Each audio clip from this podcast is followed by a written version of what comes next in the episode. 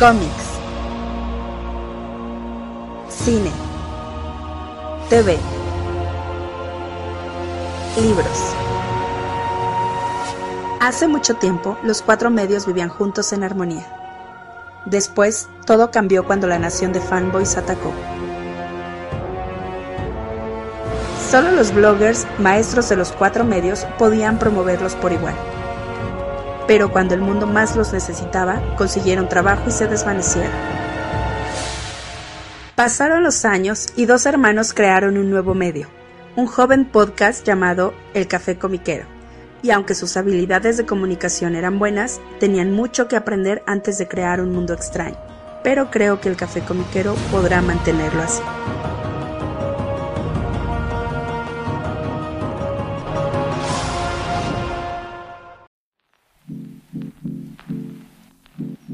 Hola, ¿qué tal? ¿Cómo están todos? Bienvenidos al nuevo episodio del Café Comiquero. Les saluda como cada semana su amigo Carmix. Y el encabritado niño rata. ¿Por qué tan encabritado esta semana, carnal?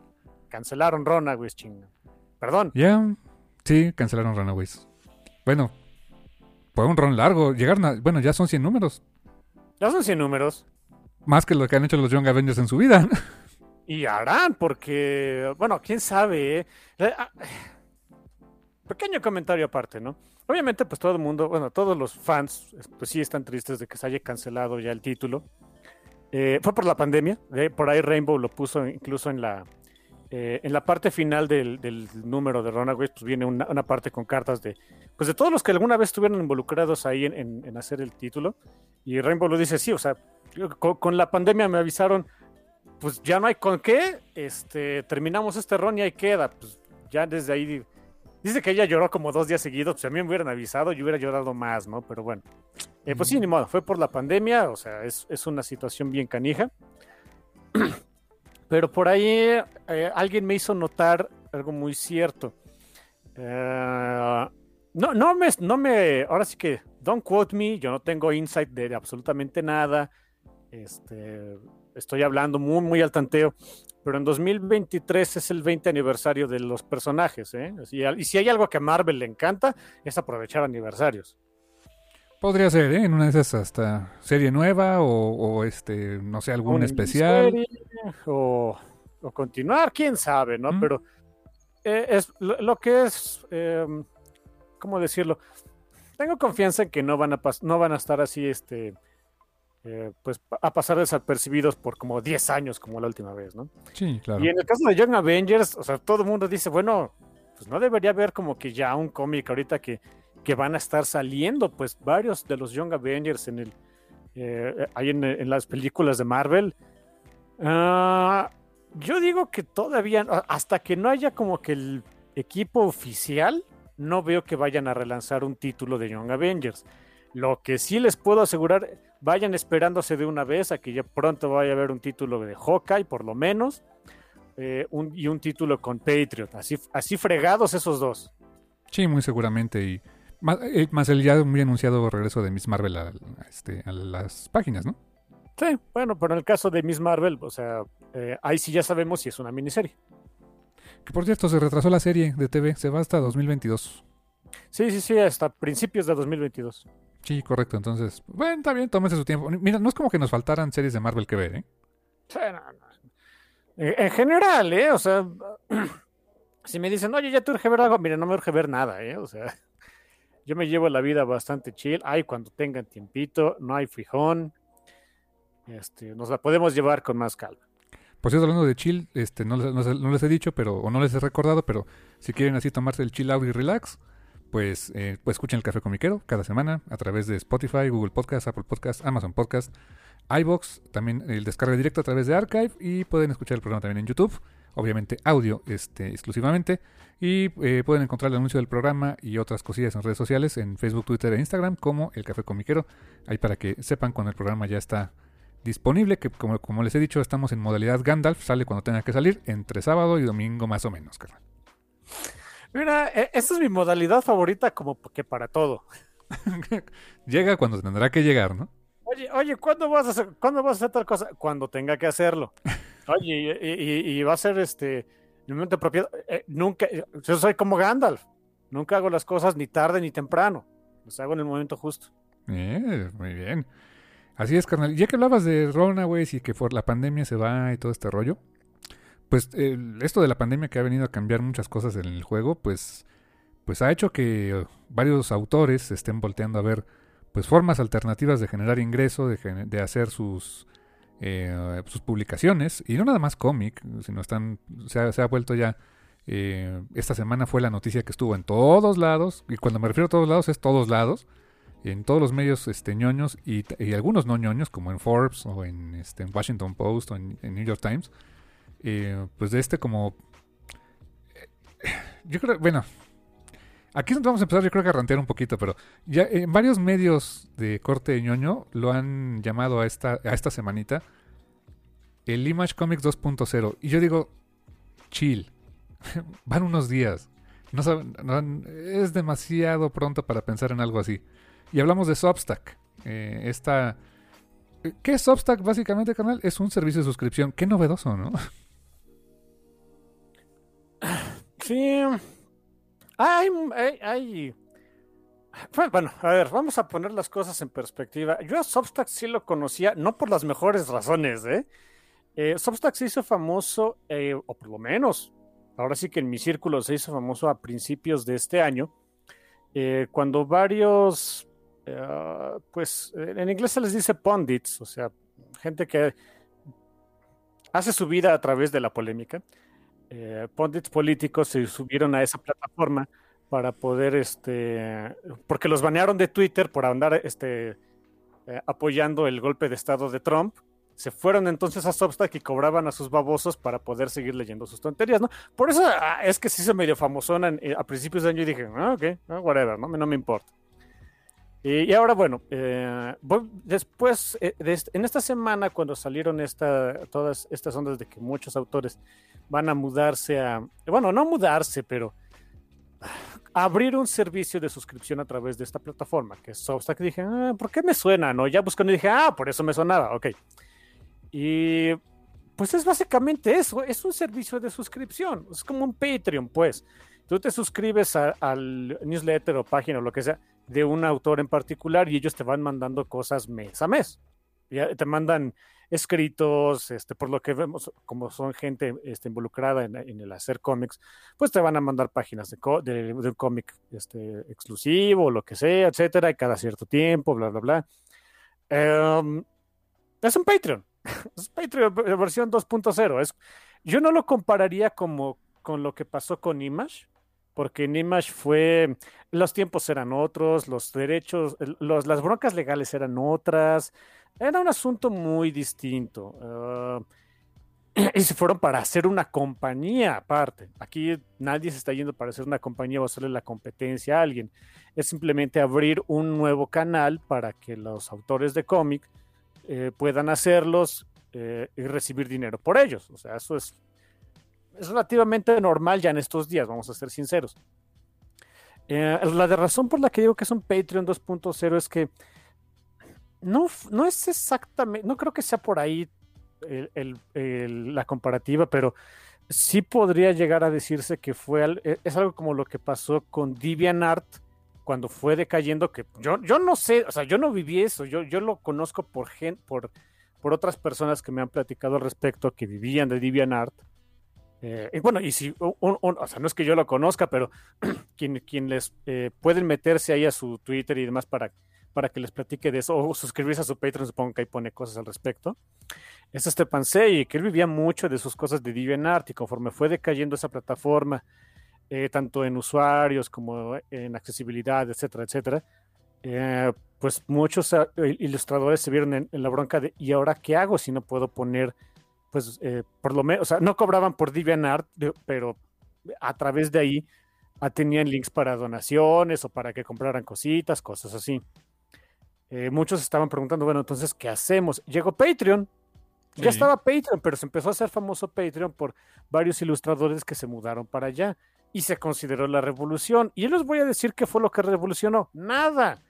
Para algunos les funcionó a la perfección, más que a la perfección, les resolvió la vida. Y para otros no funcionó y tuvieron que hacer otra cosa. Move on, pasa en absolutamente todos los aspectos de la vida, en todo el tiempo, en todo el mundo. Yo creo que es algo así como lo que va a pasar con esto. Digo, no es, por ser mala onda con la gente que, se, que está muy entusiasmada con poder, poder lanzar su, su servicio en Substack. Les deseo la mejor suerte, pero vamos a ser sinceros, andar pagando una suscripción mensual de quién sabe cuántos dólares para recibir eh, cosas exclusivas de un solo autor o un solo grupo de autores, solo que seas muy, muy fan. ¿eh? Sí, la verdad, y, y, más que ahorita fue subirse al barco, mira, se subieron Chip Zdarsky, James Tynion, Scotty Young, Scott Snyder, y, um, ¿Quién más por ahí? Este, no sé, se subieron como tres autores más de, o sea, de, alto calibre, ¿no? De los más eh, buscados ahorita. Um, para producir sus cómics em, y, em, pues de manera independiente y también tener su servicio de suscripción de newsletter de manera independiente. Y, cada uno de ellos he estado viendo, o sea, estuve viendo los tiers que manejan y casi todos empiezan en 7 dólares. O sea, suponte que por lo que quieras, ¿no? O sea, digas, ah, o sea, soy súper fan de James Tynion y de Chips que ya son 14 dolaritos al mes, ¿no? Pero, o sea, te van a llegar cómics o, bueno, te van a llegar noticias y esto, pues de esos dos artistas y se acabó, ¿no? Tienen todos una suscripción básica que es gratis, que pues, eh, ahí ellos determinarán si es una vez al mes o una vez a la semana, sacan un newsletter para suscriptores gratis. O sea, yo, yo es la que tengo, ¿no? De la que estoy, los que estoy siguiendo. Eh, um, pero las otras prometen que, bueno, de ahí van a salir, o sea, te van a dar como, igual, como dices, ¿no? Cuestas exclusivas, pero a mí me llama mucho la atención que, en el newsletter de James Tynion, que por cierto es muy verboso el señor, escribe un friego, o sea, el, su newsletter que, que, recibí de Tiny Onion, o sea, e, e, leerlo es muy apasionante, porque se ve que se apasiona el señor por lo que hace y lo, y lo hace bien, o sea, escribe muy bien. Pero lo tuve que leer dos veces su comunicado porque decía que a través de Substack, pues iba a, publicar, o sea, y, varias veces vi la palabra publish, e iba a publicar sus nuevos cómics por ahí, o sea, cómics que no se habían, eh, pues que no se han estrenado, ¿no? O sea, eh, él va a seguir trabajando cosas como eh, Something's Killed the Children, o Department of Truth, o Nice House of the Lake, en, la, en la editorial donde están ahorita, ¿no? O sea, no, en ese sentido no tiene cambios. De cada uno de esos va a estar publicando, pues a lo mejor updates o eh, material behind the scenes en su, eh, en su Substack. Pero además, eh, la idea es que Substack se convierta en su forma de distribuir cómic, así tal cual, o sea, de publicar cómic nuevos. Por ahí menciona uno que es es con Michael A. Que es acerca de, ovnis, no, no recuerdo el título, pero el caso es que dije, bueno, lo tuve que leer varias veces porque dije, o sea, el servicio, cuando dices cómics, ¿de qué estamos hablando, man? O sea, ¿vas a distribuir cómics por aquí? O sea, cómics digitales o cómo va a estar el rollo. Al, eh, eso fue un día. Y al día siguiente, de hecho yo, yo escribí en su... Porque tú como usuario puedes escribir en... De cuenta, en su post en Substack. Supongo que Patreon es igual. Que tú puedes poner allí un comentario eh, teniendo ya una, una, cuenta como usuario. Y pues a lo mejor te contestan, ¿no?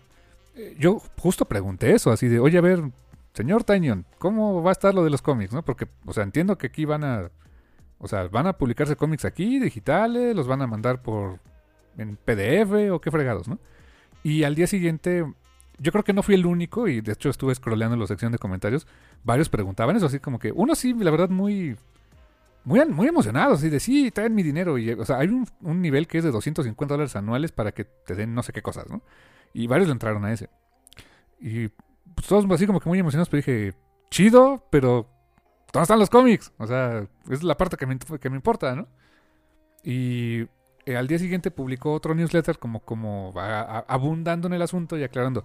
Sí, o sea, a través de este servicio, en, esta página, van a encontrar los cómics digitales. Dice, y dice, si me preguntan en qué formato o cómo, todavía no sé. Ah, o sea, ya sabe que por ahí lo va a hacer. El cómo lo va a hacer, pues quién sabe, en esas estamos, ¿no? Y mira, está bien que sea muy abierto el señor y diga apenas estamos viendo, pero eh, no lo sé, Rick. A mí. O sea, yo, yo no me hubiera animado a pagar ahorita mis 7 dolaritos por un newsletter y una forma de distribución de cómics que quién sabe cómo me va a llegar y si me conviene. O sea, yo como que la verdad me pongo cauto, ¿eh? O sea, porque no sé si, no sé, la misma página va a hostear las imágenes, si lo vas a poder leer en cualquier lado, si va a ser un PDF, si va a ser un CBR si va a ser, va a tener este, eh, si va a ser DRM free, si no, si vas a tener que bajar una aplicación para leerlos. O sea, no hay, pues nada. O sea, no, no está, eh, está como que una muy buena intención. Es lo que, es, la lectura que le doy, pero todavía no tiene nada cerrado. Entonces, pues yo me esperaría, honestamente, si a alguien le está interesando esa parte, eh, pues yo me esperaría a ver qué, pues cómo, cómo va a funcionar, porque por lo menos eh, el que es de James Tynion todavía no tienen certeza, carnal. Sí, también eh, mm, yo sí, me, enteré un poquitito, no, también seguí el de James Tynion porque dije, bueno, pues fue el primero, ¿no? Fue, fue la noticia del, de la semana porque eh, deja de escribir Batman. Y si bien a mí me vale un cacahuate porque ni me gusta Batman, eh, yo me imagino a los pobres de DC que, les ha de haber caído. Ellos, estoy seguro que la, gerencia de DC ya sabía, James Tynion es profesional, les avisó con antelación de, oigan, ya le llego, ¿no? Porque ya, me, ya, quiero ganar más dinero. Eh, pero sí les ha de haber caído el balde de agua fría de, oh, fuck, ¿y ahora qué vamos a hacer con el 21 personaje que queremos que esté en el mercado, ¿no? Eh, fuera de ahí, pues he visto ahí algunas otras personas. Ahí Jonathan Hickman se está jalando como que a sus cuates para ayudarles a hacer cosas. Hickman se jaló por ahí a esta, eh, a Tini Howard, que estaba escribiendo exclusivamente para Marvel, que ahorita también ya va a tener un título en DC, que no me acuerdo ni cuál es. Supongo que algo de Batman, no tengo idea.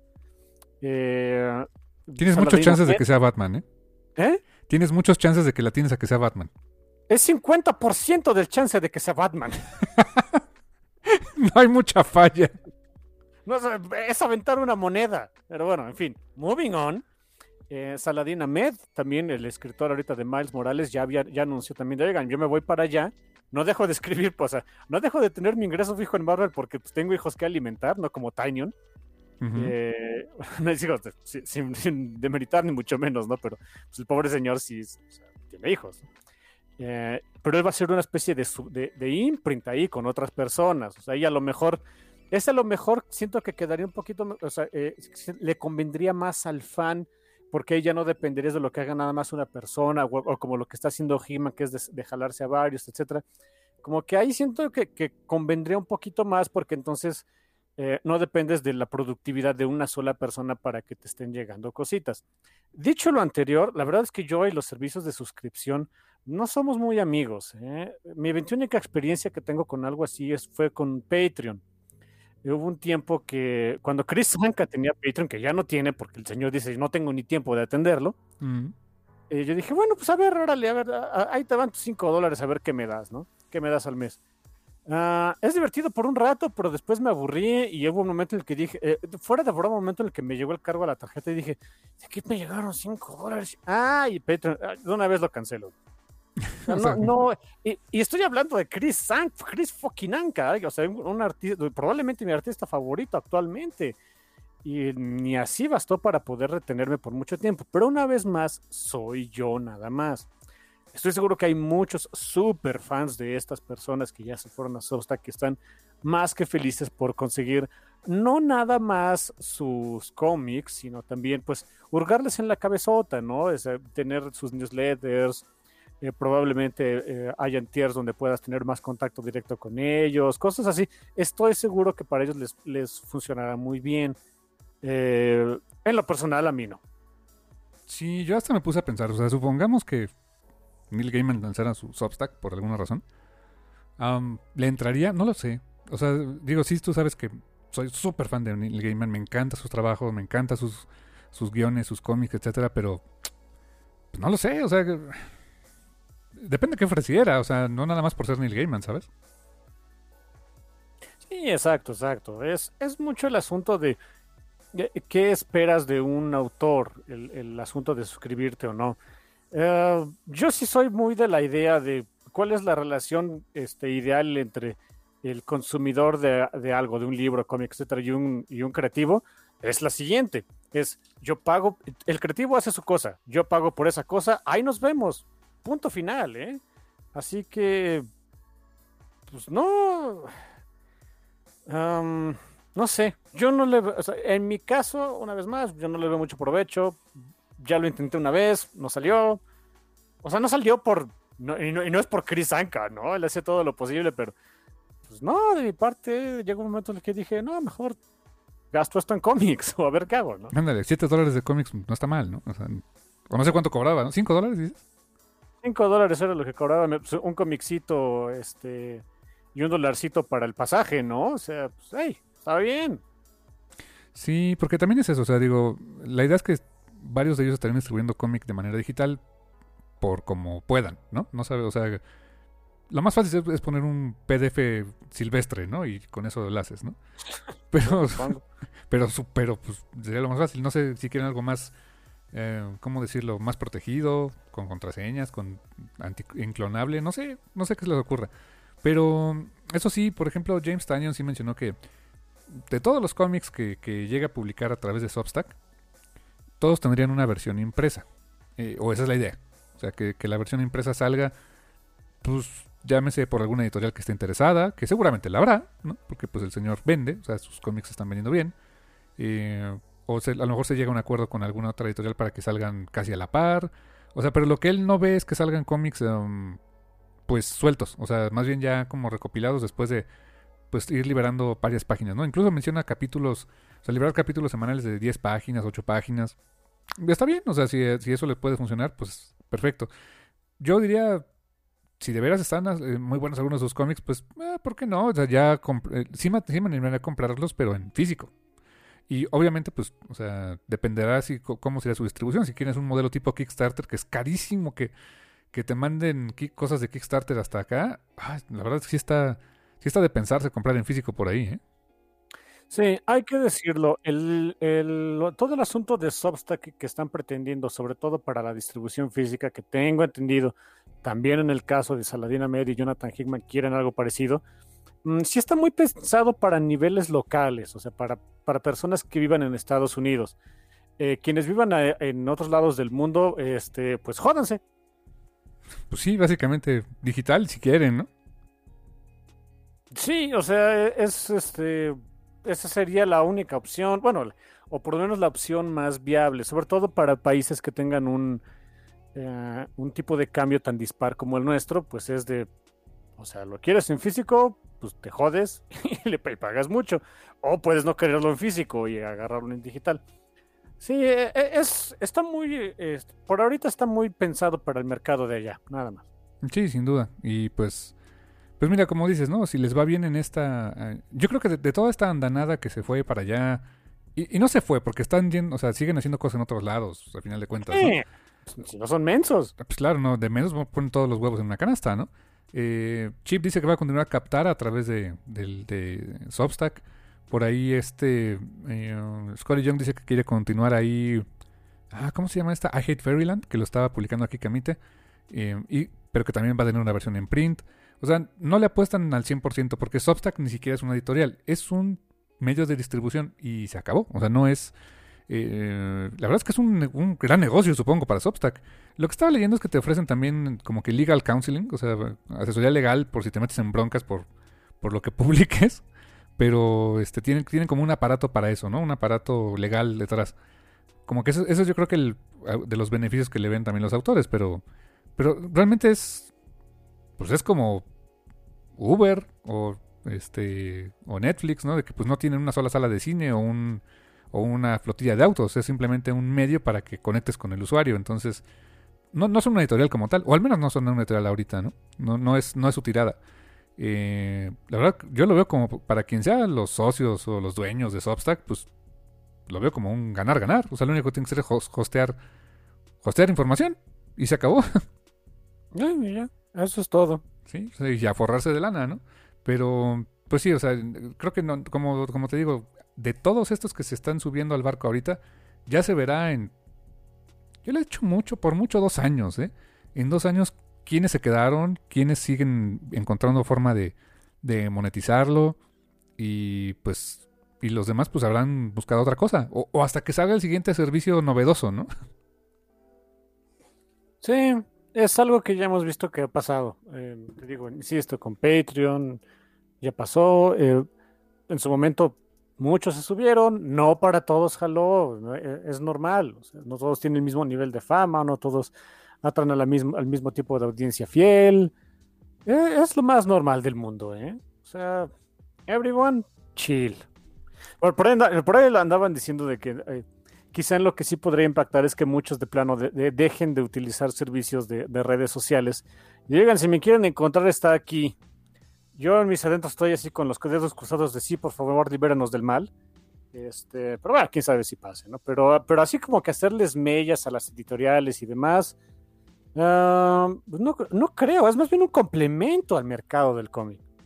Ándale, sí, exactamente, es un, complemento y pues pensando en cómo se hace el cómic y las relaciones públicas vinculadas al cómic en nuestros días, pues creo que es un, un medio pues bastante adecuado para esos autores, ¿no? Eh, pero que sea así la revolución, como, como te lo juro que lo estuve leyendo más de una vez en más de un medio, que es Image Comics 2.0, pues no, o sea, estuvimos ahí y sabemos que no va por ahí, ¿no? Exacto, nosotros que sí estuvimos ahí, uh, sabemos, o sea, de, primera mano como, cliente, como clientes, como consumidores, sabemos las diferencias. Y a Image no le jaló, ¿eh? O sea, muchos pueden, dicen, ah, es que Image, o sea, la, tercera gran editorial así de cómics en Estados Unidos, bla, bla, bla, bla. Sí, sí, sí, sí, ahorita. Y desde hace como apenas unos 20 años, quizá un poquito menos. Uh, porque en los primeros años cuando salió, jaló bien y después para abajo, ¿eh? Sí, después se desinfló horriblemente. Así que, sí, sí, sí, everyone chill, o sea, todos tranquilos, no pasa nada. Sí, ya hasta, hasta por ahí estaba viendo post de algunos amigos de cómo me subo, cómo me suscribo a Substack, o sea, cómo me hago autor. Tranquilo, deja ver cómo se, cómo está el asunto, no te, no te aloques, ¿no? Sí, porque también está el hecho de, bueno, puedes, o sea, tú éntrale, ¿no? No, no pasa nada, este, adelante, haz tu Substack y, y, ve cómo le puedes hacer para, para jalar gente y que se, suscriba a, tu servicio, pero ah, el que estés ahí no te va a garantizar nada, porque, porque no es como que, ¿cómo decirlo? las personas que se vayan a suscribir a ciertos, eh, a, los newsletters y los servicios de Substack de, algunos autores, no por estar ahí por, por James Tynion, por Hickman, por Sadarsky, por quien sea, van a hacerte caso a ti. Ellos están por ellos. Sí, ¿sabes cómo a qué me suena? Como, con sus este, debidas eh, distancias. Al, al, boom del punto com a, a, a, principios del siglo, ¿eh? Todo mundo quería tener un sitio web. ¿Para qué? No sé, pero todos querían tener un sitio web y todos querían apostarle en la bolsa de los sitios web, ¿no? Es un poquito más parecido, sí, o sea, muchos este, inmediatamente empezaron a comprar sitios y demás y eh, pensando que de una vez ahí eh, con el tráfico de algunos sitios iban a poder beneficiarse de ahí, la verdad es que no, pasó y bueno, ya sabemos lo que pasó, ¿no? Eh, me iría un poquito más por ahí, es buen punto. Sí, o sea, en fin, o sea, yo, lo, yo como, mi hermano este, apoyo la idea, tómenselo con cautela. Y vamos a ver eh, al mediano plazo, pues, eh, qué productos salen de esto, ¿no? Porque ahorita es una muy buena idea, es un, o sea, en el papel suena, suena bien para el autor, pero pues ya el resultado final de qué, qué tanto se publica, qué tanto les ayuda a verdaderamente tener eh, independencia financiera, eh, creativa y que el producto sea de calidad, pues no sabemos. Eso, eso ya va a depender de cada, de cada artista, de cada escritor. Y pues si algún, eh, el día que yo vea así en mis manitas los primeros cómics que fueron publicados en Substack y ahora en físico, va a decir, ah, ok, vamos bien, honestamente. ¿eh? Sí, exacto. Sí, es que hay unidades, algo así. ¿Quién sabe, no? Em, pero pues sí, digo, esto, es, si me preguntan, es bueno que haya otras formas de distribuir cómic. Eso sí. Sí, sí, exactamente. Así es, carnal. Y fíjate, aquí, por ejemplo, en México ya hay muchos que tienen su Patreon, como que, pues, como que subimos un poquito tarde, ¿no? Pero, pues, eventualmente yo creo que algunos estarán migrando para allá. Así que, pues, eh, ya, ya, nos tocará conocer seguramente casos hechos en México en, en su momento. Eh, pues, ¿qué más, carnal? Pues, eh, pues bueno, ya mencionamos que, que Runaways, pues, pues ahorita ya nos, deja un ratito. Ya hablaremos de eso un, poco más en su momento. Sí, en la siguiente de una vez les doy el spoiler, ¿eh? La siguiente semana, fuck this shit. Ya, me di cuenta de que en el momento, el, buen momento para hacer un podcast cuando, cuando nos hacen caso, es cuando recién acaba de, terminar un run o una serie o algo así. Pasó con este con Murder Falcon, con este Murder Falcon meets este, Beta Ray Bill, ¿no? Hey. Eh, porque jaló, jaló bien el programa. ¿Por qué? Porque estaba fresco el tema. Así que ya no nos vamos a esperar, ¿eh? O sea, si no lo leen a la siguiente semana de que acaba, ustedes lo disculparán, pero aquí se reseña y a ver cómo le hacen. Sí, por eso todavía, por eso el programa de esta semana, ¿no? Porque lo logramos, este, al rato doy, doy el agradecimiento completo, pero logramos ver Suicide Squad, así que pues todavía, todavía está calientito el tema, ¿no? Hay una muy buena anécdota al respecto, ahorita que regresemos la cuento, pero bueno. Exactamente, canal. Pues yo creo que, mira, media horita, yo creo que nos vamos a un pequeño descansito y regresamos un rato, canal, ¿te late?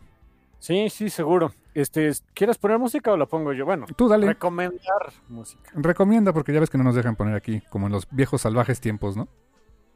Ay, sí. En fin, porquería de cosas de copyright.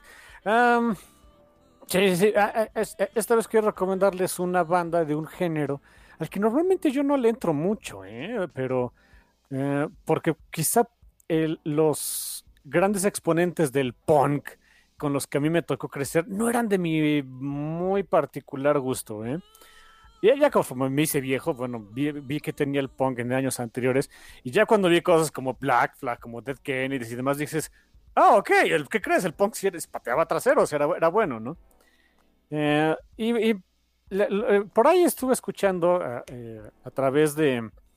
Es lo bonito de, de los videojuegos AAA, o sea, tienen muchos efectos, son una... Son, son mucha bronca por muchos motivos.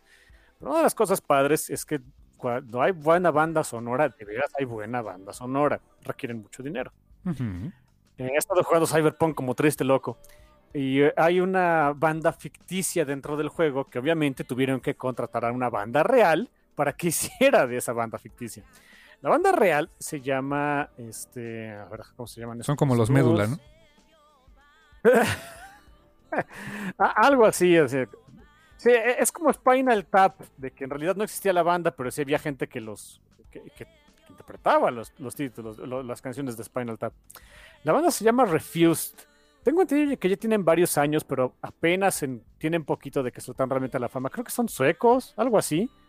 Refused, es, como, es punk reaccionario mala onda. La verdad es que es muy padre, tocan muy padre. Es, es un tipo de punk que yo no estaba acostumbrado a escuchar. No son los tres típicos acordes de la goma, no. O sea, eh, es, es otra onda de punk.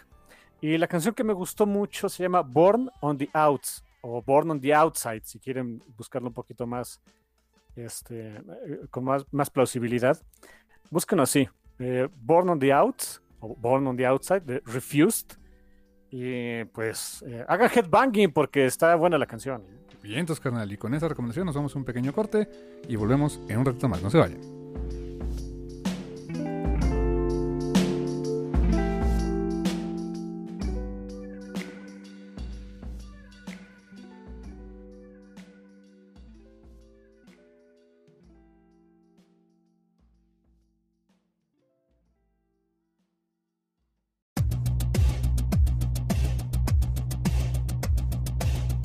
Y ya estamos de vuelta en el café comiquero. Después de que espero hayan escuchado esta canción, porque yo lo dije, así que tienen que hacerme caso.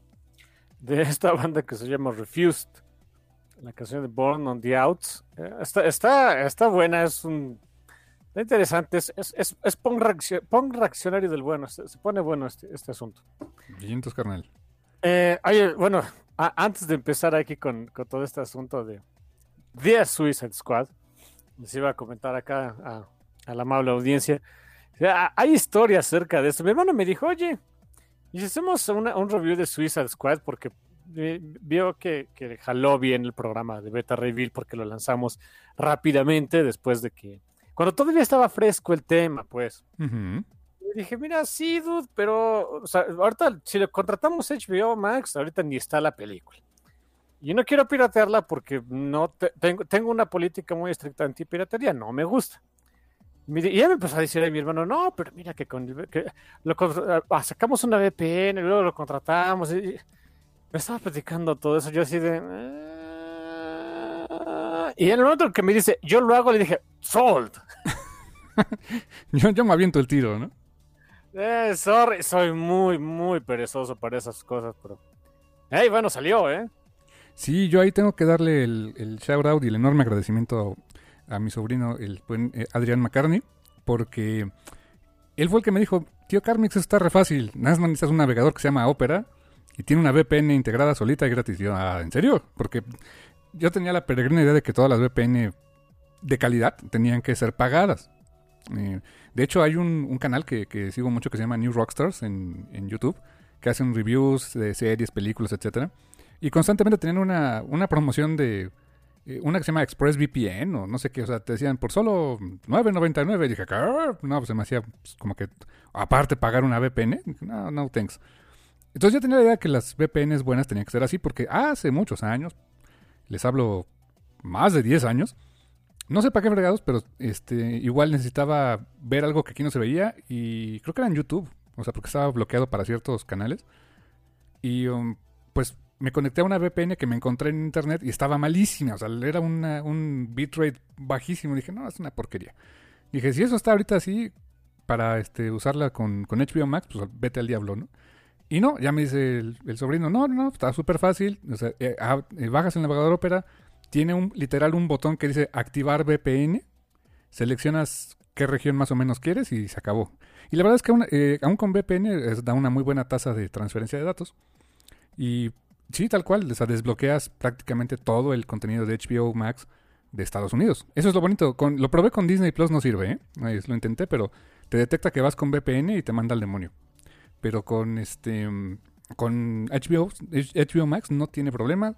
Y sí te encuentras exactamente el catálogo que, que hay en Estados Unidos, incluyendo los estrenos. Que ahorita fue el estreno precisamente de Suicide Squad. Entonces dije, ah, pues entonces si la vemos. Ya le pasé el tip a mi hermano, también ya la pudo ver. Y aquí está el programa. y ya la vimos. y ya, eso es todo, bye. No, no es cierto. Cinco minutitos de programa, es programa express, el demonio. Así es, pero ya vimos, ya vimos The Suicide Squad de James Gunn. Y, um, pues a mí me gustó mucho. ya está muy, muy divertida la película. ¿eh? O sea, e, es, es exactamente lo que esperé que me iba a entregar James Gunn, que es este eh, douchebag eh, Guardians of the Galaxy. Básicamente sí, sí, con, con más gore y con este más violencia, y, pero son es el mismo tono, ¿no? Sí, sí, sí. Sí, es el mismo tono. Es agarrar un montón de personajes que nadie conoce, ponerlos en situaciones divertidas y hacer. Uh, y, formando un equipo de, personajes que te acuerdes quiénes son al final del día. Sí, exactamente. Um, créditos, bueno, es escrita y dirigida por James Gunn. O sea, se habla mucho de que cuando sale de, Disney por este problemas que había tenido anteriormente, um, pues eh, Warner le ofrece, haz lo que te dé la regalada gana, aquí tienes libertad creativa, vas y sí, se nota que le, dieron chance de hacer lo que quería, porque él escribió y dirigió la película, como lo hizo con Guardians, de hecho en Guardians of the Galaxy 1, volumen 1 y 2, es guion de él. Um, y pues se trajo a sus actores fetiche también, o sea, Michael Rooker, por ejemplo, estaba acá, es lo primerito que vemos en la, en la película como Savant. Um, está entre... el cast es, enorme, pero por mencionar algunos, Viola Davis, este... Viola Davis está como Amanda Waller otra vez, o sea, eso sí lo retomaron de, de la, de la película que no es de Suicide Squad, sino Suicide Squad secas. Está, por ejemplo, eh, Idris Elba como este Bloodshot. Bloodshot, no, este, ¿qué? Este, Bloodsport. Bloodshot. ese es del otra, ese es del otra, exactamente. John Cena como Peacemaker. Me sorprendió mucho John Cena. No, no esperaba que me gustara tan su personaje, pero sí me gustó. Eh, James Gunn tiene, o sea, no sé quién le ayuda a James Gunn a hacer su casting, pero algo tienen de agárrate a estos luchadores porque la van a hacer. Sí, como este Drax, este mm, Batista, ¿no? Batista, Dave Batista. Y eh, también está Daniela Melchior o Melchior, no sé, como Ratcatcher 2. importante que sea la 2, o sea. ok. Sí, es muy importante. Eh, y hace, hace, voz Sylvester Stallone como King Shark. Fantástico King Shark. Ay, Dios. Y está su, hermano, está Sean Gunn como Calendar Man, sale como un pequeño cameo Calendar Man. Y también como el Roadkill, digo, Whistle. Ah, cuando mi hermano vio a Whistle, santo Dios. No se me va a olvidar. Eh, estamos un día en la casa de mi hermano. Hace ya algunos meses. Y, le dije, oye, ¿ya viste el cast? no el cast, sino qué personajes va a anunciar ya de que van a estar en esta película de James Gunn, de Suicide Squad. Y me dijo, no, no, le, dije, mira, hay una especie como de, no me acuerdo qué te dije, que era como... Rata. O... Rata o perro, algo así. Ya lo buscamos si es de Whistle. y, yo lo busqué Se le enseño a mi hermano la tablet. Me acuerdo mucho, me sigue dando risa que de- tú lo, lo- lo viste y dijiste, ay, échale cae esa cosa, ya se murió. O sea, Es que sí parece cosa atropellada, así, fucking roadkill, man. O sea, si de veras, ya échenle cal, ya estaba muerto desde hace mucho, ¿eh? Pero no sabía. y es su carnal de James Gunn, qué buena onda. Híjole, ¿no? Que de- de- desde que ves las primeras, o sea, las primeras imágenes de- del, pues del equipo dices, "Eh, estos no van a vivir mucho tiempo. No. Y es la idea, es la, o sea, yo creo que es también lo que le, le atrajo a James Gunn de, del, del proyecto de, oye, hay unos personajes que aquí tenemos que no queremos mucho y se tienen que morir. ¿Te los echas? Va. Y sí, o sea...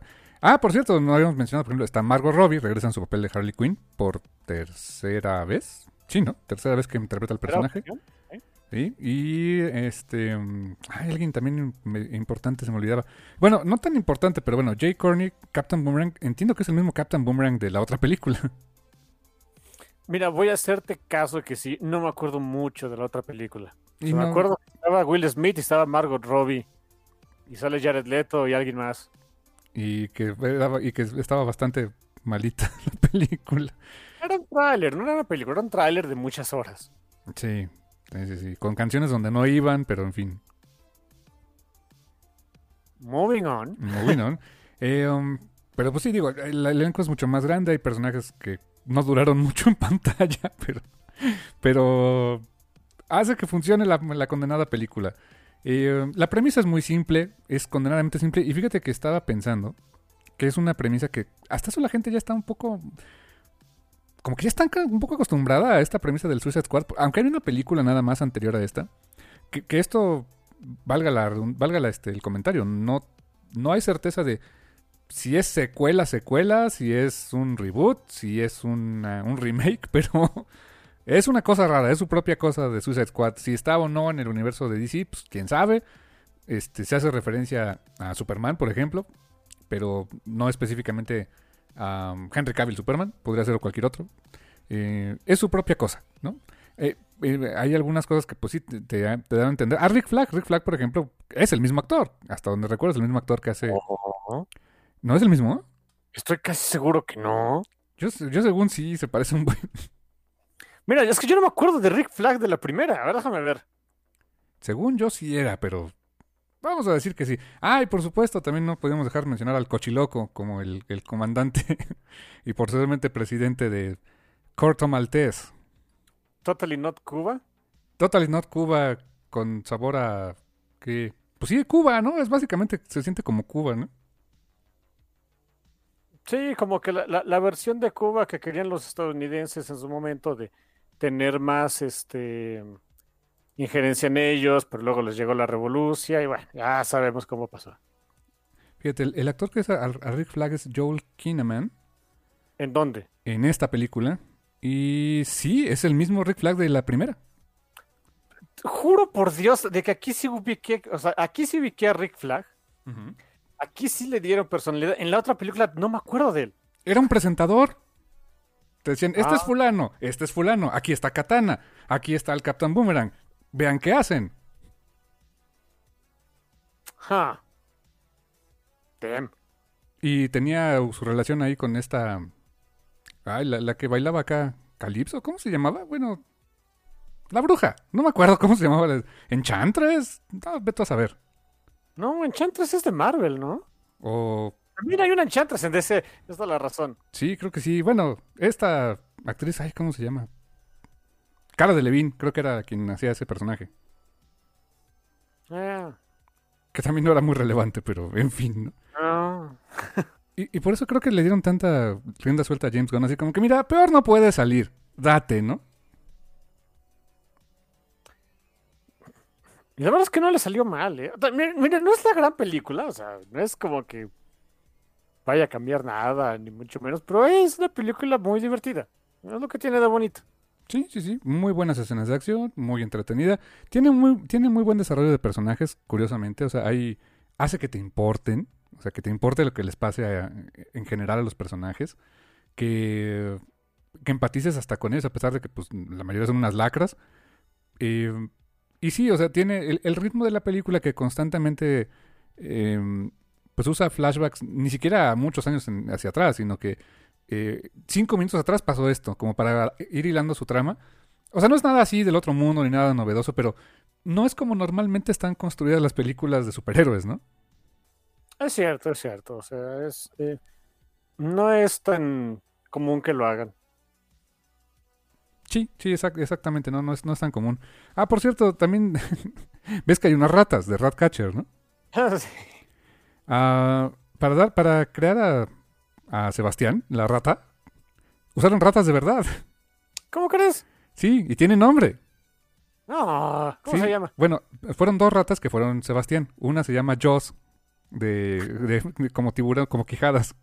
Ah, Y la otra se llama Crisp Rat. ah, Chris Pratt. Chris Pratt. ok, ok, ok. Pero sí, sí eran ratitas de de veras. O sea, obviamente alguno, pues yo creo que le daban algún tweak con CGI, pero literal eran unas ratas de de veras, ¿no? Eh, eh, es, se ve que son ratitas que o sea, le, dieron ahí su, su, su manita de gato con CGI, pero o sea, por lo que veo se basaron como que en motion capture de ratas auténticas. Ujú, Sí, sí, sí. Y de hecho, y fíjate que, ma- ¿cómo, ¿cómo les hace funcionar también la película que... A mí me pasa exactamente como a Bloodsport. Me dan horror las ratas. Tú lo sabes, ya te conté mi- la, la- la- la épica, la epopeya que viví con una rata aquí en la casa, ¿no? pero, pero a- acabó, o sea, las hicieron tan simpáticas con Ratcatcher y todo, y, y, ay, mira la ratita, y luego me acuerdo, no, es una rata, ¿no? ¿Y qué tiene que ser ratita? Está re bonita. De que está bonita, está bonita. Te- también tengo que decirlo, resultó que es una película superior a muchas otras que han salido porque hay ratitas. Y, son- y toman un papel muy importante las ratas, ¿eh? Eh, sí, la verdad es que las ratas son la onda. Salvaron al mundo aquí y en Endgame. La- las verdaderas heroínas son las ratitas. Sí, sí, sí. Eh, a ver, vamos a ver, canal. ¿Qué fue lo que más te gustó de la película en términos generales? El humor, definitivamente. Eh, el- eso te voy a- Mira, sí es algo que me gustó mucho, que tiene muy buen sentido del humor. Ah, pero no le dura toda la película, ¿eh? Ok. Ya en el último acto, los momentos humorísticos. Pero porque al fin y al cabo, la película es una película de acción de superhéroes. No deja de serlo. Y, así que, pues ya en el último eh, pues, acto de la película, sí hay momentos de humor, hay momentos pachones y todo, pero pasan a segundo plano para que por fin entre la acción en juego, lo cual es normal, es de esperarse. Pero en lo particular, porque muy mi forma de ser, disfruté mucho las primeras dos partes de la película, porque es cuando se dedican a echar relajo y eso me encantó. Sí, la verdad es que sí, está, está, creo que está bien manejado el humor en general. O sea, entra donde tiene que entrar. Eh, hay momentos, podríamos decir, más tristes o más de reflexión pequeñitos, o sea, dentro de lo que puedes manejar en el contexto de esta película, pero los hacen funcionar como cuando vemos un poquito el pasado de Ratcatcher. eh, pues cre- creo que creo que te lo venden bien, ¿no? Te venden bien el que eh, te, te puedas sentir cierta, eh, más o menos si no identificado, por lo menos sientas empatía por, por esta, por esta chica que tiene ese control con las ratas, ¿no?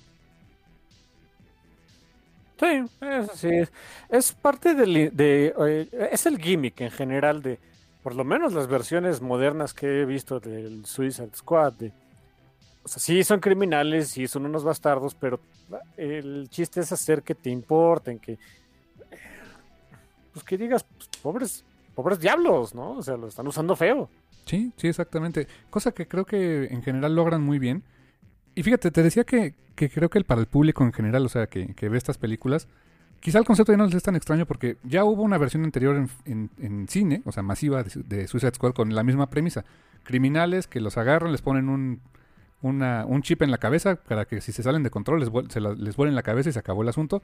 A cambio, y hagan misiones suicidas a cambio de, de este, pues, reducir años de condena, ¿no? Eso, esa premisa creo que ya la habían visto. Eh, también otro tipo de películas, pero sin tanta parafernalia, este, se ha explorado un tema así. El Suicide Squad, ahora que recuerdo, también apareció en Arrow, o sea, en, dentro del, la del todas las series del Arrowverso, apareció alguna versión del Suicide Squad, con también esta Amanda Waller al frente, otra versión de Amanda Waller. Y no me hagas mucho caso, pero creo recordar que dentro de las 10 temporadas de Smallville, por ahí se coló algo del Suicide Squad. Estoy casi seguro que por ahí hubo algo.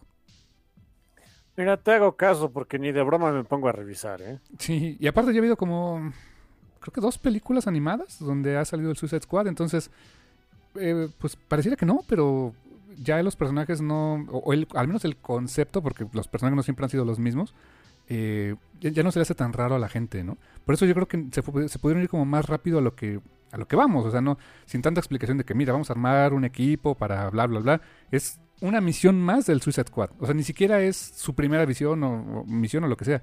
Es una misión más. Llegamos casi casi como que a la mitad de la película en ese sentido. Porque ya algunos son conocidos, otros no tanto. Eh, Harley Quinn estaba fuera de prisión, regresó a prisión. Entonces, eh, creo que eso le da cierta libertad también a James Gunn para ayudarte a contar esa historia, ¿no? Sí, eh, yo creo que eso es una, eso sí me gustó bastante. En el caso, por ejemplo, de Harley Quinn, ¿cómo decirlo? Ya ni, ya ni a preguntas, ¿no? Otra vez está en la cárcel. Ah, literalmente entra de random. sí, y, y, creo que ese es, el, es, un muy buen core del personaje. Que, ¿Cuál es la explicación de que está ahí? Ah, pues otra vez está en la cárcel. ¿Y por qué? Pues porque sí. Ok. Y no necesitamos más. Eso está padre. Que sí. ya lo abracen. Y también, bendito Dios. Sí, y, y, y, sabes qué, y eso lo pueden utilizar para cualquier otra aparición que quiera hacer Margot Robbie de, de, Harley Quinn. De repente es de, oye, ¿qué hace este Harley Quinn aquí? Ya no está en la cárcel. Oh, ok. ¿Y sabes también que me encantó?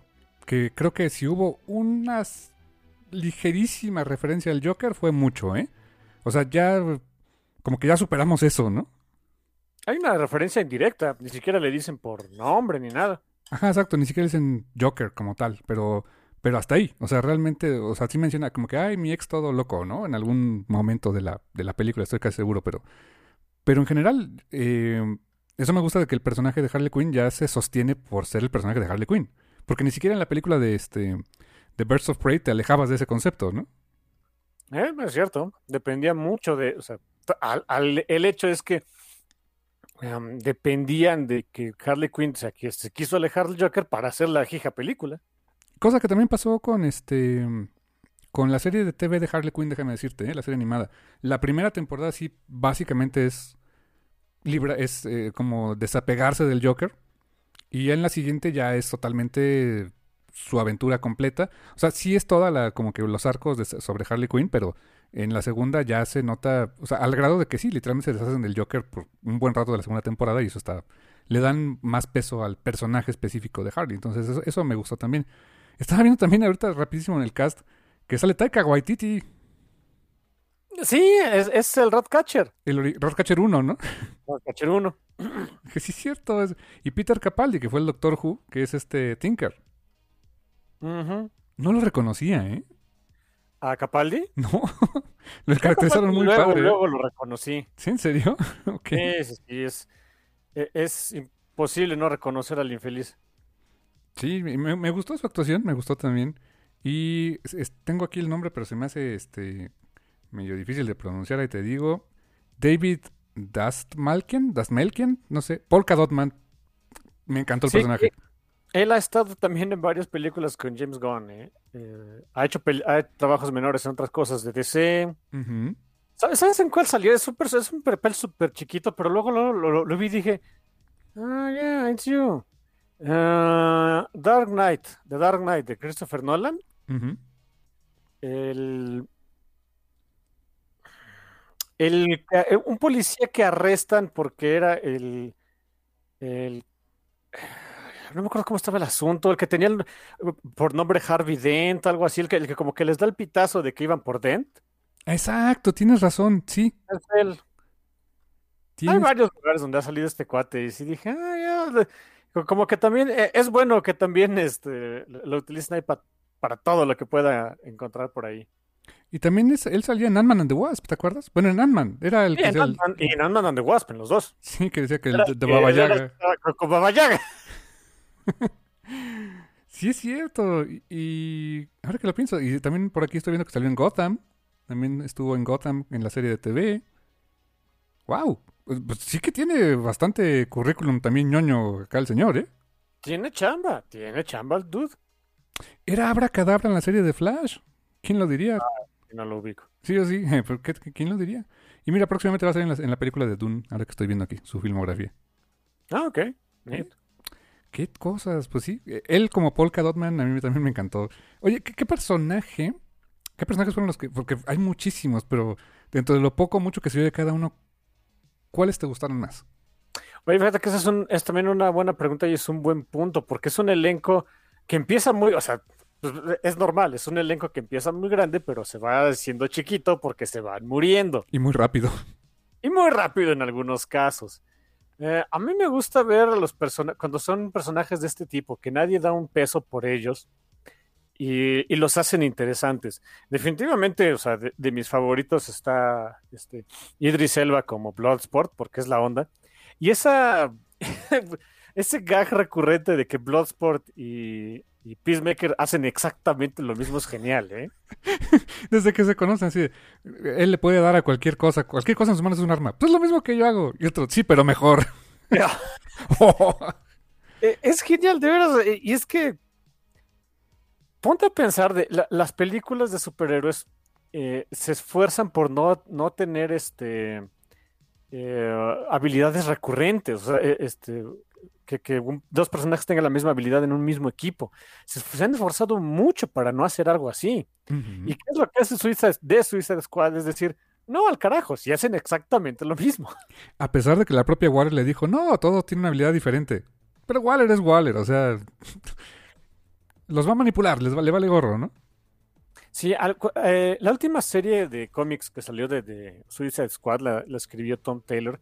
Y recuerdo que por ahí en alguna ocasión eh, alguien le hizo la pregunta, o sea, pregunta este, también como para este, este, pues eh, inflarle un poquito el ego de eh, que le sorprendía que había, personajes que eran detestables y los hacía este, empáticos. Y la respuesta de, Tom Taylor me gustó y me acordé mucho cuando vi esta película. De, es, él decía, es que es sencillo, solamente tienes que poner a alguien más detestable que esté a cargo.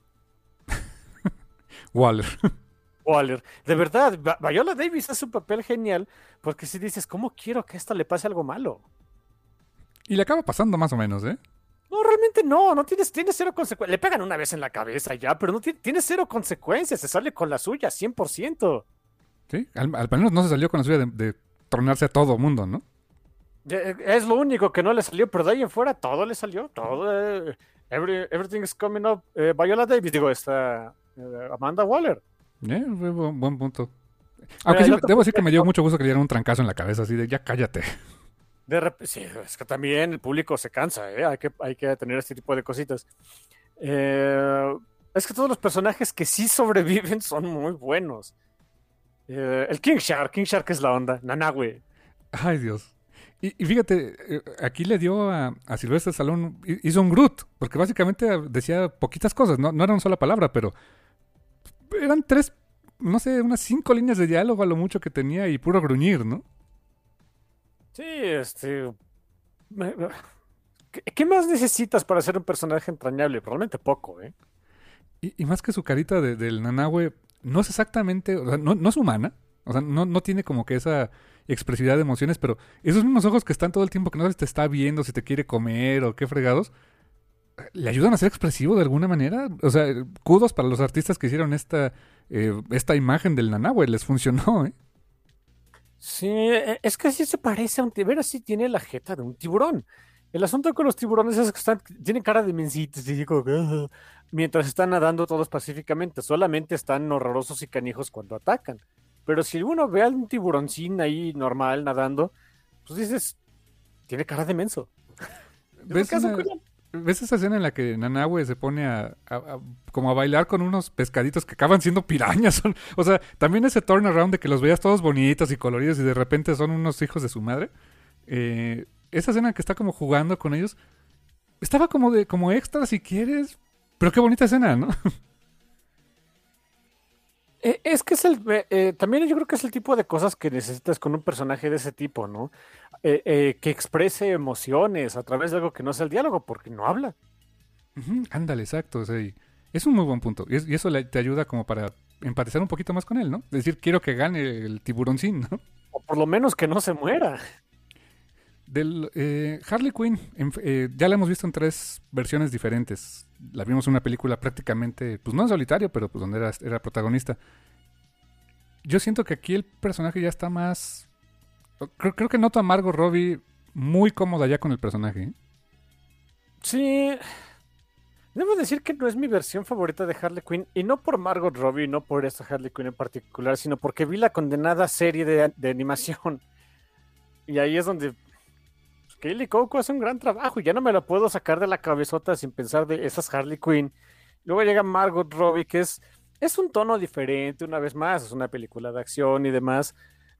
De repente era como que eh, aquí se presta para más bromas y no está diciendo nada, pero no es su película, ¿no? Así que es, está perfecto que esté ahí, pero no íbamos, o sea, uh, para quienes queríamos ver un poquito más eh, de, ese, de, de, ese, de esa esencia de que sí nos gusta de Harley Quinn, que pues, es medio hija de la fregada, que, uh, que, que, que roba un poquito más de spotlight, aquí lo limitaron mucho, lo cual es bueno para el resto de la película, pero sí te deja con un poquito de ganas de, ¿no? Podríamos ver un poquito más, pero bueno, ni modo, pasa, ¿no? Sí. Es, es lo normal cuando se trata de un equipo. Tuvieron que sacrificar ciertas cosas para que todo el equipo funcione, ¿no? Y esa, exactamente, exactamente. No, no, no podían dejar que Margot Robbie otra vez se llevara el reflector porque, pues, hey, también tenían los otros actores que estaban haciendo su chamba, que ya cobraron, y pues la historia no es nada más de ella. Peacemaker me gustó mucho. Ah, es muy bueno. Sí, o sea, y como dices, la rivalidad con Bloodsport es fantástica, la manejan muy bien en pantalla. Y, um, es casi, casi como que tienes a dos líderes en el equipo, no, no directamente peleando, pero disputándose el liderazgo de, de, pues, de esta banda, ¿no? Al principio parecía que como que sí, como que era de... Eh, ver, quién de los dos tenía la, mayor habilidad, no nada más para matar, sino para liderar y demás. Ya después los tweets que, que pone por ahí este, James Gunn son, son, bastante buenos y ayuda a que diferencies más a los personajes. Pero insisto, al principio, como pensaba yo que eran básicamente lo mismo, que es lo que ellos nos dan a entender, es buenísimo, es un excelente gag. No, no sé por qué a nadie se le había ocurrido. Exacto. Eh, Cadotman también me pudo encantar. O sea, es un personaje de lo más oscuro en DC. No oscuro de que sea un personaje todo malo, no, no. Es ¿quién, ¿quién fregado sabía quién era Paul Cadotman? O sea, casi nadie. Y, y el arco que le dan aquí, su esquizofrenia y cómo la manejan en pantalla, se presta para unos gags visuales muy divertidos, pero también perturbadores, ¿no? Sí, eso es algo también que me gustó de la película. Cuando se trata de, quitarse los kiddie gloves, los, los guantes de, de, entrenamiento, lo hacen, ¿eh? O sea, cero consideraciones. Sí, sí, sí, y le, y le sale, le sale bastante bien. Eh, ¿Qué opinas de Ratcatcher? Ratcatcher me encantó, pero no tanto por ella, sino por sus ratitas. Son la onda, ¿no? Sebastián es la onda. Sí, porque Ratcatcher es, es, este, es divertida, es, eh, la interpretación es buena, se ve que es... Eh, la idea era que fuera como que la, la, la, rarita del grupo, lo logran, pero buena parte de esa mística de que le dan al personaje es por las ratitas. Sí, y la, verdad es que uno dijera, bueno, puedo controlar ratas como flautita de Hamelin, ¿para qué sirven? Y hacen que, a, lo mejor es muy exagerado, pero, o sea, el volumen de ratas que, que aparecen de, este, de repente y que logran hacer varias cosas, lo vuelve interesante. O sea, vuelve, lo vuelve un rival de peligro, ¿no? Sí, sobre todo porque eh, un pequeño de, poquito de spoiler del final, pero el, el asunto es que sí existe una, eh, eh, sé que sí existe esa métrica de no saben cuántas ratas están todo el tiempo cerca de nosotros. O sea, agradezcamos que no sabemos. en, en, lugares que no nos esperamos, ¿no? Exactamente, exactamente. Y lo que se ha dicho siempre, ¿no? Que hasta, por ejemplo, en los barcos, cuando veías que las ratas se iban, es que ya se iba a unir ese asunto, ¿no? Sí, las ratas tienen un excelente instinto de, de conservación, así que mmm, si ven que por ahí no hay ratas, aguas, ¿eh? Hay algo, o sea, porque no, no es ya, un lugar tan algo, habitable. Hay algo que a las ratas no les gusta y, a las, y las ratas son, ex, son... Si hay algo que saben hacer las ratitas son sobrevivir. Mm, es un muy buen punto. Eh, como decías también, Rick Flag, pues aquí se hace algo, ¿no? Y se vuelve un personaje, un personaje. ¿Sabes, ¿Sabes por qué siento que aquí sí lo, o sea, sí lo ubiqué, sí, sí reconocí quién es, qué, cuál es su voz? Porque no tiene ese lastre, perdón, pero no tiene el lastre del personaje que era el personaje que hizo Cara de Lynch, no me acuerdo cómo se llama, nada, o sea, no porque Cara de Lynch lo haya hecho mal, hizo un gran trabajo, sino porque el personaje de Rick Flag estaba anclado al otro. Mm. Y, y no al revés, o sea, el de Cara de Levine no necesitaba el de Rick Flag, la no, verdad. no, para nada, es por, es por eso que pues ella hizo, o sea, no era el mejor papel del mundo, pero hizo un buen trabajo con lo que le dieron, porque pues, el, el chiste es que ella fuera la antagonista. Y Rick Flag, pues, la verdad es que parecía como que el, pues el arrastra, el, el, el muerto que ya nos trajimos arrastrando, ¿no? O sea, pues ya está aquí. Ándale, sí, exactamente. Por eso tienes razón. Por eso como que te da... O sea, tiene la sensación de que sí es un personaje por sí mismo, ¿no? Porque lo es, porque aquí ya no depende de nadie. Aquí, o sea, por lo que, va- por lo que nos podemos hacer este, la idea, es que Flag está en esas operaciones porque pues, sigue trabajando con Waller y sigue creyendo en lo que hacen. A pesar de todo, ¿no? A pesar de todo. Waller, Waller como tal... O sea, Viola Davis lo hace muy bien. Muy bien, o sea, tiene... No, es... Ya, la, la película no sería lo mismo sin ella, insisto. O sea, no podrías hacer que estos personajes nos importaran un carajo si no tuvieran a alguien más detestable que los estuviera ma- mangoneando. Y Viola Davis, vaya que sabe ser un personaje que, que te gusta odiar. Y que desde los cómics lo hacen así, ¿eh? Eso me encanta que han mantenido en casi todas las iteraciones que he visto de, Amanda Waller en, animación, en películas, mantienen eso, ¿eh? Y hablando de eso de los cómics, la verdad no, no, lo, ten- no lo tenía en mente porque no lo ubico al señor físicamente, pero eh, uno de los inmates que estaban ahí en, en, en este, ¿cómo se llama? Strike, Striker, no, este, Strikers, no, ¿cómo se llama la, la prisión? La prisión esta, no me acuerdo. Es John Ostrander, el que era el, el escritor del muy lejano ron de Suicide Squad que duró muchos años. Ja. Bueno, ni, ojalá hayan dado una lanita por aparecer. Sí, sí, exactamente. Eh, um, también, ¿qué más de personajes? Acá Ah, mira, la parte, o sea, los que son antagonistas, porque pues no puedo decir que son los villanos, pero pues, los antagonistas. eh, pues el hecho de que haya... e- Eran, eran como muy genéricos, ¿no? Estaba el presidente de, de, de extranjera socialista este, latinoamericana, o sea, corto maltés. Y, y, este, y el cochiloco, que la verdad creo que brilla más que el presidente original, ¿no? Sí, yo no me acordaba que era este. Se apellida Cosío, ¿cómo se, cómo se Joaquín llama? Cosío. Joaquín Cosío. No, no me acordaba de, de, de, de que haya sido de Cochiloco. ¿Sabes de dónde lo ubiqué? Por, por la voz. Mm. Él hace una voz en, en esta película de Rango, en español. ¿A Y dije, ah, holy shit, es este dude. Sí. Ah, Y le, hace de un- de un- y le hace de maldito, así, y le sale bastante bien. Ah, y sí, sí, sí. o sea, obviamente, como el otro Rico Suave, no me acuerdo cómo se llama, no, no, no dura mucho, pues se lleva la- las, eh, las palmas a la hora de ser antagonista, más o menos, porque es. eh, como buena historia, el, primer antagonista que vemos no es el mero malo de Malolandia. Sí, exactamente. Eh, Por ejemplo, Peter Capaldi como este, como el Tinker, pues también funciona, pero es, es un operativo realmente, ¿no? Aunque es un cerebrote, es curioso, pero lo, aunque es aquí el genio detrás de esto, pues no deja de ser como un... eh, no es la mente maestra detrás de todo el proyecto, ¿no? No, no, no, no, definitivamente no, pero qué bueno. que- Me encanta ver a Capaldi porque es un hijo de la s- sabe actuar para ser un desgraciado. Le queda muy bien. Y dicen que eso es un amor de persona en, en la vida real, ¿eh? Ah, sí. Sí, sí, sí, que es así. O sea, que eh, ha hecho muchas películas y, y también series de televisión como Doctor Who, donde pues, la hace de, de infeliz, este, mala leche, pero que no, nada que ver, que es súper buena gente. Sí, fíjate que de hecho vino a México una vez y hay una anécdota por ahí de que hasta grabó un videíto en español así de saludos del doctor extraño, porque al doctor Who le decían doctor extraño aquí en México en- cuando lo transmitían originalmente hace muchos años. Holy shit. Y, y le gustó que, o sea, le- se le hizo tan curioso que, que aquí le dijeran doctor extraño y grabó así uno así de saludos a los fans de México del doctor extraño y apunta el, el, este, el screwdriver y toda la onda. O sea, buena gente él, ¿no? Te digo, la, la- gente que lo que he tenido el chance de interactuar con él, algunas personas del medio de los cómics dicen que es así la, la mera buena gente, ¿eh?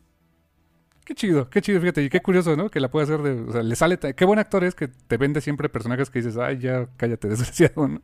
Sí, sí, sí. de- de las cosas interesantes de todo esto. Y lo que nos lleva al, gran villano amenaza y que, que convierte lo que era una película, pues honestamente puede ser una película chiquita en el sentido de la escala a la que se puede, eh, pues, eh, llevar, o sea, en el sentido de que el conflicto o la amenaza eh, dentro de lo que el Suicide Squad podría manejar, a diferencia de la primera película que era otra vez el rayo en el cielo y que pues ni al caso, que los, los personajes que, que, pusieron a pelear contra una amenaza de ese, de ese calibre pues no, no correspondían.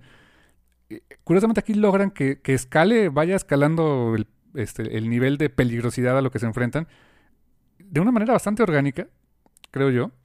Eh, al presentarte por primera vez en, en, live action a Starro, Starro, y le dicen Starro de Conqueror. Sin pena, ¿eh? Y, y, me encanta que es Starro, o sea, tiene sus estrellitas y las estrellitas controlan a las personas y las personas ya son parte de, o sea, de, del hype mind y toda la onda. Está fantástico. Nunca me imaginé ver a Starro en live action, ¿eh? No, no, no, ni yo. Este, hasta se burlan de que es una, de que parece Kaiju. Todo. Fucking awesome. Y fíjate. ¿Y sabes, que, ¿sabes, ¿sabes, que, también agradezco de la película? Que con el, el, el, el tipo de personajes que agarraron, como dices, en contraste de, la, primera película de Suicide Squad, aquí de veras no sientes que están fuera de su. Que, que Starro no está fuera, tan fuera de su alcance. Si es algo por lo que iba a haber bajas, porque no podían salir ilesos, pero como que sí se lo podían echar, pues. Sí, sí, era una amenaza de alguna manera física, ¿no? Incluso, eh, sí, muy grandote de lo que tú quieras, pero es una amenaza de la que pues, la podías cortar, patear, picarle, literal picarle un ojo. o sea que hay mucho, es que eso es como que la mitad de lo que le puedes hacer. Básicamente. Y, lo hacen funcionar. O sea, y, y es bien curioso porque la otra vez estaba, no sé dónde lo vi, tienen toda la razón, que en la película de Justice League, ya sea el, el, el Whedon o el Snyder Code, en cualquiera de los dos, básicamente se enfrentan a un chalán. Se enfrentan a Steppenwolf, es un Bill Chalán, no es el, no es un villano fregón.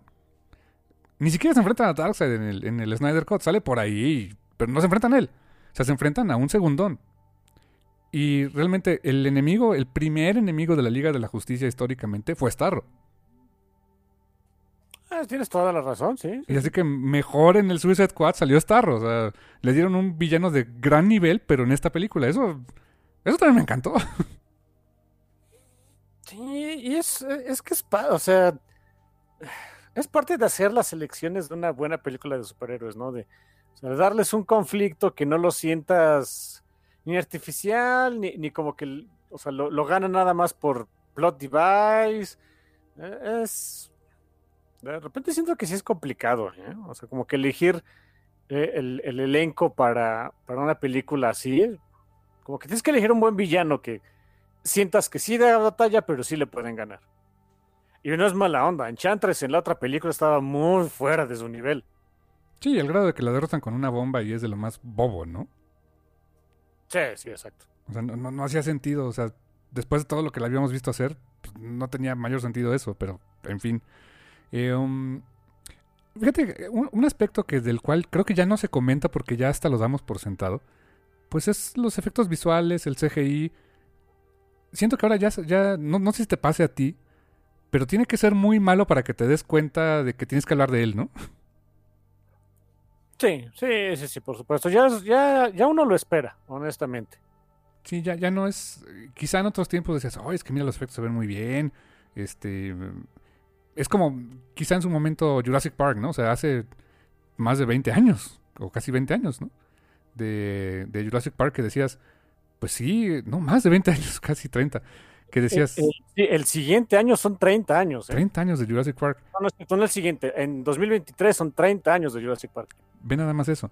Y hace, hace casi 30 años, veías a los dinosaurios y decías, sí es una maravilla tecnológica lo que lograron, porque para la época lo era, ¿no? Y hoy no sé, o sea, siguen viéndose bien, no, no sé, no, no han perdido tanto lustre, pero ya no es el tipo de cosas que te sorprendan, así como que digas, ah, mira, ya hicieron un dinosaurio, chido, ¿qué hace el dinosaurio, no? Sí, mira, hay, o sea, no estamos hablando del tema, pero pues tengo que salir en defensa de Jurassic Park porque, holy shit, es Jurassic Park. Y hay, y hay muchas anécdotas padres acerca de sus efectos visuales.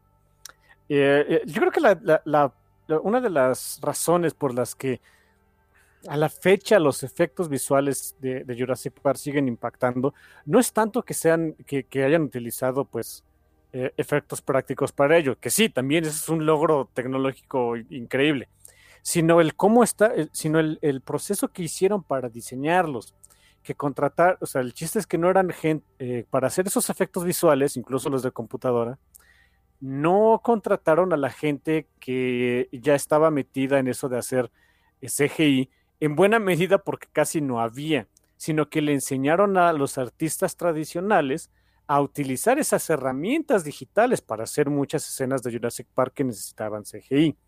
Este proceso por sí mismo ya se me hace súper complicado porque requería mucha paciencia de parte de los productores y de todo el mundo para que los artistas pudieran hacerse de una, eh, un set de habilidades completamente eh, alienígeno para ellos, bueno, no, no totalmente alienígeno, pero en un medio en el que no estaban acostumbrados para entregar algo de esa calidad. Y ya añádelo al hecho de que sí, muchas cosas fueron este, efectos prácticos con animatronics y robots y todo, y pues, holy shit. Es un, eh, yo, yo, siempre voy a decir que los efectos de Jurassic Park no son comparables a los que, a los que podemos hacer en esta época, porque también la, el, em, no solo las herramientas, sino la intención del, por, qué, por qué tener CGI es distinta. Aquí ya es, o sea, ya en estos días de, nuestro Señor de 2020 y tantos, eh, ya esperas eh, que el CGI no te haga ruido. En esos lejanos años de Jurassic Park, eh, lo que esperabas de los efectos visuales era cualquier cosa y que te entregaran esa maravilla tecnológica, pues te abría la boca. E, es un, es un muy buen punto. Y por eso es que te digo, creo que por ejemplo Starro, sabemos que es un CGI, habrá algunos pedacitos que hayan sido hechos este, eh, de manera mecánica, como los que se le pegaban en la cara a la gente probablemente, pero ese, eh, e, el más o menos estarle adivinando qué fue práctico y qué no, pues ya se, se blurea mucho eso, ¿no? Ya es, ya es como muy borroso eh, en la percepción, sino que ya es como la herramienta que utilizan para contarte la historia. Entonces, mientras no, sientas ese on Valley, creo que te, te, funciona. Y por eso te digo, creo que están muy bien trabajados, al grado de que yo empiezo a pensar que, que el trabajo de los artistas de CGI y, este, y efectos prácticos, etcétera, se empieza a volver como el trabajo de sistemas. Mientras funcione, nadie se acuerda de ellos. Cuando se ve feito es cuando se acuerdan de ellos, ¿no? Pues sí, por lo menos yo creo que para el público, o sea, el público que no sabemos realmente nada detrás de, cámaras y todo eso, pues sí, yo creo que para nosotros es más o menos el asunto. A menos de que esté muy feo, no te vas a acordar de ellos. Lo cual es feo, ¿eh? O sea, creo que habría que ponerle un poquito más de atención a eso. Por eso, la verdad, kudos, kudos para... Porque es un ejército de gente que hace ese tipo de animaciones. No es... No, no son tres personas en una sala. O sea, hay mucha gente haciendo eh, animaciones, renders, diseños. O sea, hay muchísimas personas detrás de, un, de una película de este calibre, ¿no? Sí, es cierto.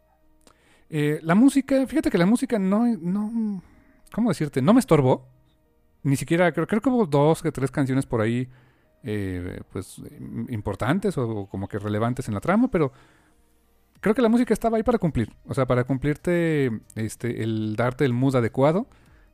Pero no, no hay, bueno, no recuerdo, o sea, no, me pasa como con otras películas que de repente este, recuerdas este, la melodía específica en ciertas escenas y, te, la trae a la memoria o se vuelve icónica. No, pero creo que la música cumple, ¿no? O sea, como, como función de un score para resaltar momentos específicos de la cinta, ¿no?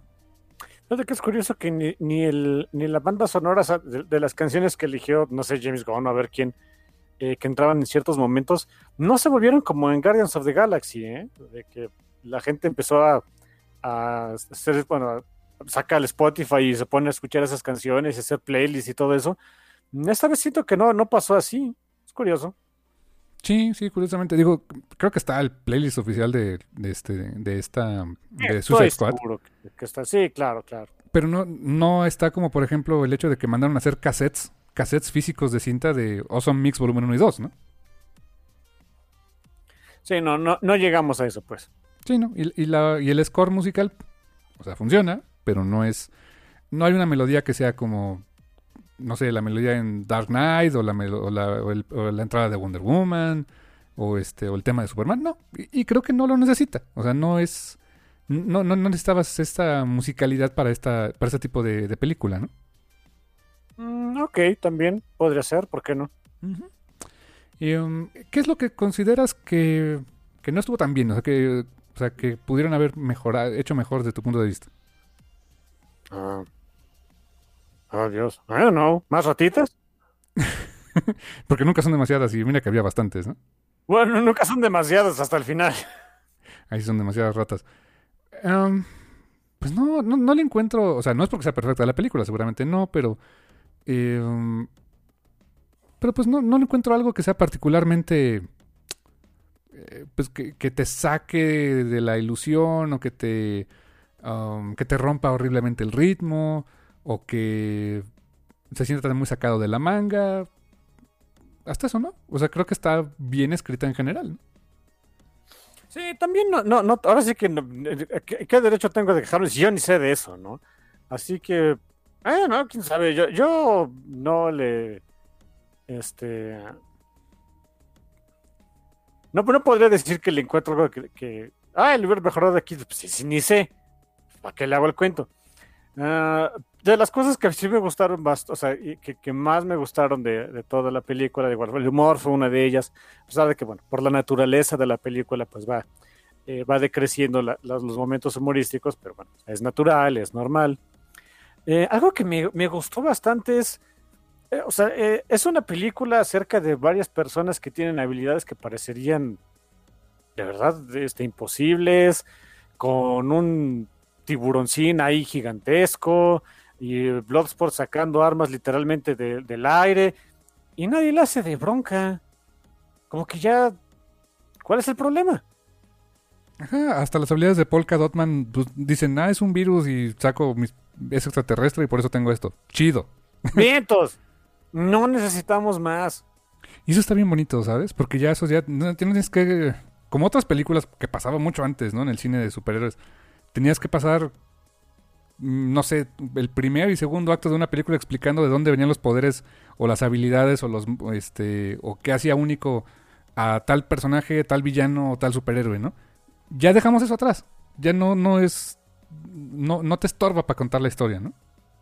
No es ni siquiera necesario. O sea, como que andar explicando de dónde vienen las habilidades de fulano, sutano. eh, Sí, ya, ya no se te hace tan alienígeno. Me pongo a pensar, por ejemplo, en el, en el Spider-Man de Sam Raimi. Básicamente el primer acto, prácticamente casi el segundo, es eh, de dónde vienen las habilidades de Spider-Man y, las del Duende Verde. Y por qué el Duende Verde es así. Y este pseudociencia para que tenga sus poderes, etcétera. Y pues sí. O sea, eh, eh, en, en X-Men, la primera película de X-Men, tiene que empezar con una exposición de Patrick Stewart diciéndote de dónde vienen los mutantes. Muy literalmente con exposition, ¿no? Con expo- nos lo cuentan. Y no, ya ahorita no, ya es de, pues, tienen poderes. Ah, bien, ya con eso tenemos. Fíjate que eh, eh, eso también me gusta porque si hay un buen momento para este, que alguien piense otra vez de, pues vamos a meter a los X-Men, ¿cómo lo hacemos? Pues que estén ahí y ya. De veras creo que a nadie le haría ruido, ¿eh? Sí, no, y tampoco cuestionarían mucho de tus poderes, de dónde salieron, o un poco las relaciones entre ellos, como que el imaginario ya está más, pues, mm, ya los conoce un poco más, ¿no? Sí, sí, sí, sí. el- ya los acepta más, ya acepta ese tipo de extrañezas como, eh, ahora sí que como buen este bystander del universo Marvel o DC, ¿no? De, ah, pues sí, hay gente con poderes, ¿qué le vamos a hacer? Por eso yo creo que cuando, paréntesis, ¿no? Cuando sale Spider-Man en la, es- esta versión de Spider-Man, Tom Holland en, en Civil War, por ejemplo, aunque sí se nota muy apresurado que lo metieron porque, ¿qué crees? ¿Logramos la licencia? Pues tampoco te hace tanto ruido porque, ah, pues ese Spider-Man tiene su telaraña, este, poder, responsabilidad, bla, bla, bla, vamos a pelear, ¿no? Sí, y, y ¿qué hacemos nosotros como espectadores? Ah, vientos. Listo. Sí, exacto, ya, di- disfrútalo, ¿no? Eh, ese- me, me gusta eso, me gusta eso que ya eh, no nos toma por sorpresa, pues. Y eso le abre la puerta para que puedan hacer muchas cosas. Que fíjate que no sé ahora James Gunn qué, qué planes tenga. Eh, um, sabemos que está eh, va a dirigir Guardians of the Galaxy Volumen 3. Eh, ya creo que ya escribió el guion. Eh, um, no sé qué planes tenga futuro, si hacer más cosas con DC. Eh, creo que la película le ha ido bien a pesar de, de, la pandemia y de que es clasificación R. O sea, no, no es para todo público, porque pues, sí hay bastante violencia y es muy gore y toda la onda.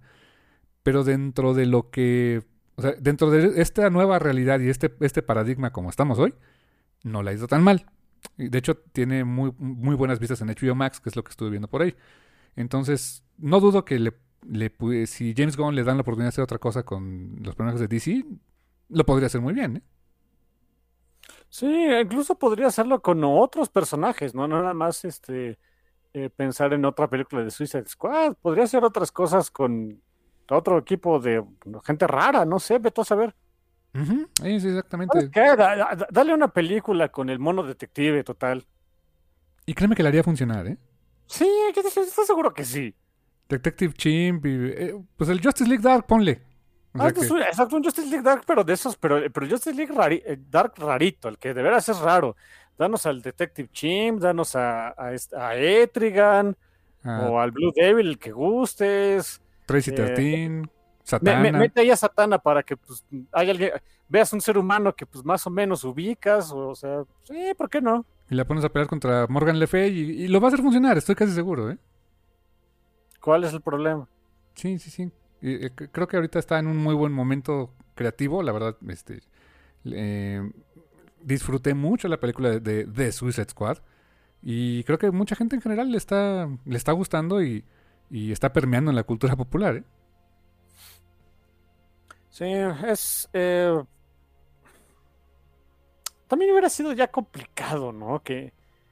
Bueno, no sé. Iba a decir que se me hacía complicado que hubieran hecho una película que pasara al olvido, pero ya después me acordé pues de la primera y dije, ah, no sé, no es tan difícil.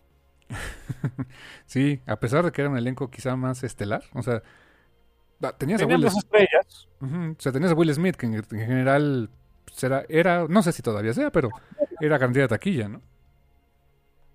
Sí, por lo menos es de los actores más conocidos en el mundo. Sí, sí, correcto. Pero pues sí, así es, es, así es de Suicide Squad, carnal. La verdad, este, para mí fue refrescante verla. Este, obviamente, pues alejada de. Eh, es la fórmula James Gunn, pero no es la fórmula Marvel propiamente. O sea, tiene su, tiene su propia, su propio estilo. Se nota la mano del director, se nota la mano en, el guion. Em, y aunque la historia no es la gran cosa, es condenadamente entretenida de ver.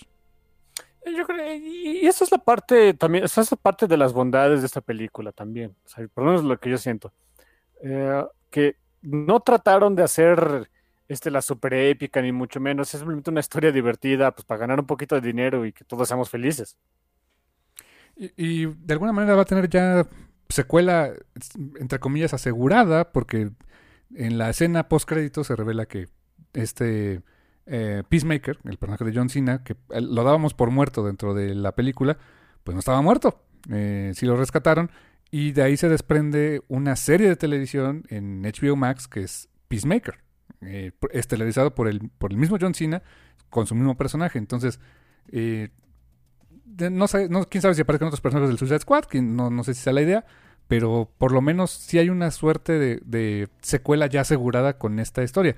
No sé si la va a dirigir James Gunn, creo que no, creo que nada más produce, pero el que está súper on board es John Cena, le encantó el personaje, le fascinó hacer la película y pues espera también bastante de esa, de esa serie de TV, carnal.